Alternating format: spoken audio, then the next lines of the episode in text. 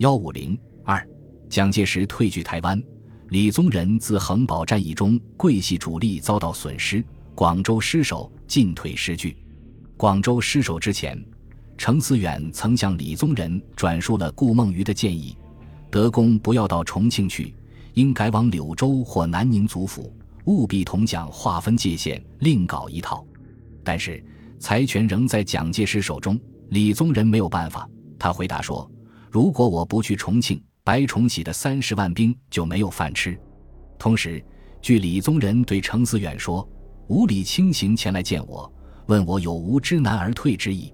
我对他说，我不准备隐退。如果蒋先生要复职，那就由他自己决定，无不得要领走了。看来吴是受蒋之命前来试探的。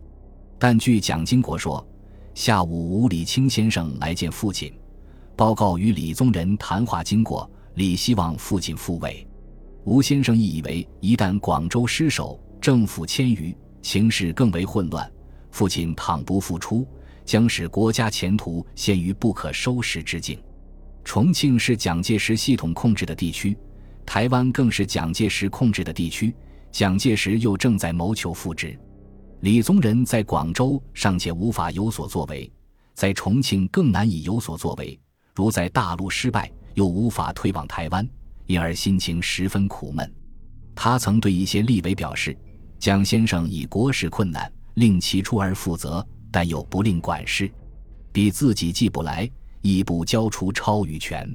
如行政院何敬之时上于不能做的明言不能做，严先生则一切不回复。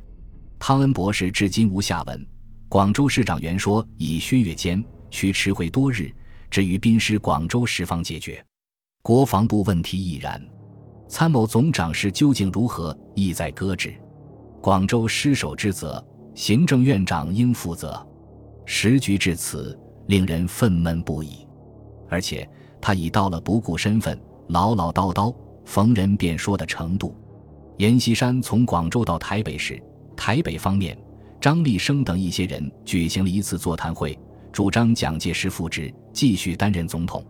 十月十八日，据蒋经国记载，上午十一时，父亲与张晓峰先生谈及出处问题，旋即召集中央设计委员会议，研讨复兴世事问题之利弊。大多数皆主张父亲复兴世事。晚间，父亲又约党国元老丁维汾与右任吴礼清诸先生商讨此项问题。前任必须李宗仁出于至诚，自动退职，再行复位。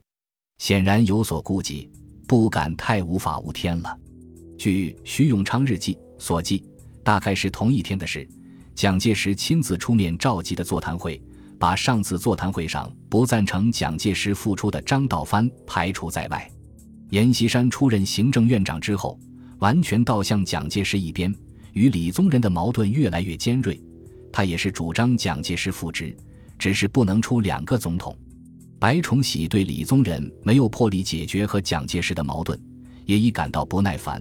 从部队实力出发，桂系既无法同蒋介石决裂，他在蒋介石的拉拢下，也愿意缓解同蒋介石的矛盾，因而也开始主张蒋介石复职。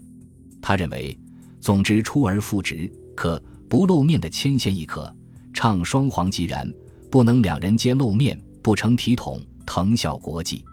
白曾请总统府秘书长邱昌伟，要李宗仁就此时机让蒋复职，但蒋介石对于复职的时机还是有顾虑的：一是重庆、成都眼看保不住；二是担心得不到美元。美国公使克拉克曾对人说：“失败了的马在跑，无人买票，暗示美元看人而失。”当时。陈纳德正在活动援助国民党，准备以大部援助白崇禧和海南岛的陈济棠。不久即向白崇禧提交了九十八万港币，约合十五万美元。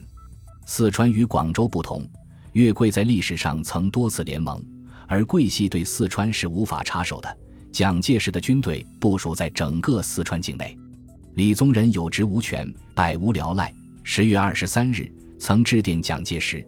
促蒋来重庆商讨军事、财政、外交等问题，但蒋介石一时还不愿意去重庆。李宗仁担心蒋介石复职，先于十一月二日让夫人郭德洁飞往香港。十一月三日，他自己也就躲离重庆，与张群一起去了昆明。本来，李宗仁与桂系想把云南划为桂系的控制区域，去卢汉而代之以鲁道元，作为桂系撤退的根据地。但蒋介石对卢汉采取了安抚政策，把云南作为自己的后方。李宗仁在万般无奈之中。又想和卢汉联络，为桂系找一个退身之地，但卢汉正和中共接洽起义，只是让李宗仁在昆明游山玩水。白崇禧仍想调和蒋李矛盾，于十一月三日晚提出了一个方案：一、蒋介石宣布复职；二、李宗仁回任副总统，但因李患胃溃疡，急需赴美就医，并借以在美国进行外交活动；三。白崇禧以行政院长兼任国防部长，但蒋介石不赞成李宗仁出国，同时也不同意白崇禧以出任行政院长作为蒋李合作的条件。这样，白崇禧的方案就被蒋介石否决了。十一月十一日，军事吃紧，阎锡山连电要求蒋介石来重庆处理。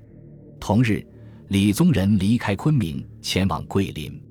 阎锡山电请他回重庆处理总统公务，但李宗仁以巡视各地、鼓励士气为由，拒绝回去。十二日，李宗仁在桂林召集桂系骨干，商讨时局对策。据程思远回忆，会上提出了两个做法：积极的做法是桂、黔、滇和海南岛自成一个局面，自力更生，同蒋介石划清界限；消极做法是李宗仁出洋。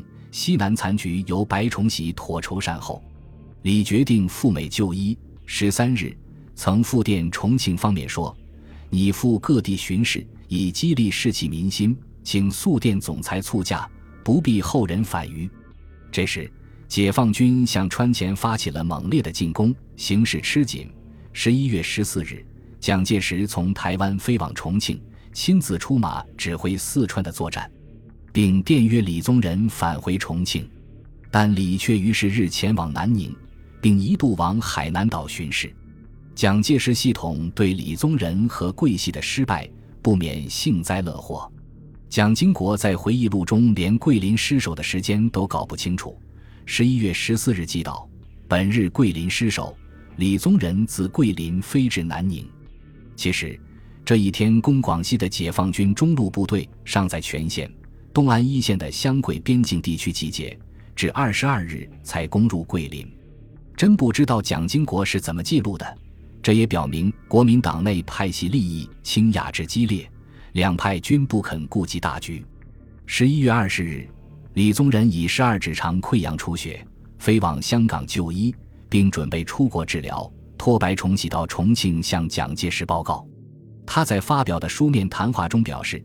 在治疗期间内，职中枢军政事宜，以电阎锡山院长负责照常进行；总统府日常公务则由邱昌为秘书长及刘士义参军长分别代行处理。李不放弃代总统职务，而以治病为正当的理由，拒绝回到他不能有所作为的重庆。蒋介石得报后，对此大感意外，十分被动。二十一日约白崇禧谈话，表示绝不于此时复行世事。但桂系方面谁也不敢再相信蒋介石的承诺了。十日，蒋派居正、朱家骅等五人带了他的亲笔信到香港，劝李回到重庆。李对来人很淡漠，甚至连信也不想回。但他想出国，据外交人员回复，需对方同意。美国国务院亚洲司方面则表示要请示，于是他不能不留有余地。十一月二十四日。李宗仁约见朱家骅、洪兰友，表示其未及施行手术，绝非一二周内可以痊愈，或需两三月后时可见复。为中枢不可久陷于此一状态，亦增总裁负责之困难。拟请总裁即日复位主持大计。如就个人健康计，虽副总统一职既能容辞托，帝恐国人疑涉义气，拟取消代字，仍为副总统。今后愿以副总统名义赴美，一面辽吉，一面接洽美元，希为代达此行同来朱同志会同转陈总裁许诺，再商进行步骤。于是蒋介石拟定了三个对策：一、仍请李圭；二、行政院长代行总统事；三、复职。十一月二十七日，国民党举行中央常务委员会议，委员们主张蒋介石早日复位。蒋介石原则上同意复位，但认为时机问题尚要研究。而阎锡山则坚决拒绝代行总统职务。会议只好决定先仍促请李宗仁回于世事。这时，重庆已无法坚守，国民党残部的政局只好僵持在那里。反正，蒋介石以国民党非常委员会主席的身份，早已在前台指挥残部抵抗解放军的进攻。与此同时，中常委议决中央政府迁至西昌，但可暂先移至成都办公。与此同时，在重庆的国民党当局濒临最后失败的命运，对中共党员和革命志士进行了疯狂的屠杀。九月六日，军统特务在中美合作所杀害了参与一九三六年十二月十二日西安事变的杨虎城及其一子一女、杨虎城的秘书宋启云夫妇以及他们的儿子。十月二十八日，重庆警备司令部于大坪杀害了中共党员陈然、陈善谋、王普等十人。十一月二十四日至二十七日间，军统特务对囚禁在白公馆、渣滓洞的中共党员和革命志士江竹云等三百多人进行集体屠杀。本集播放完毕，感谢您的收听，喜欢请订阅加关注，主页有更多精彩内容。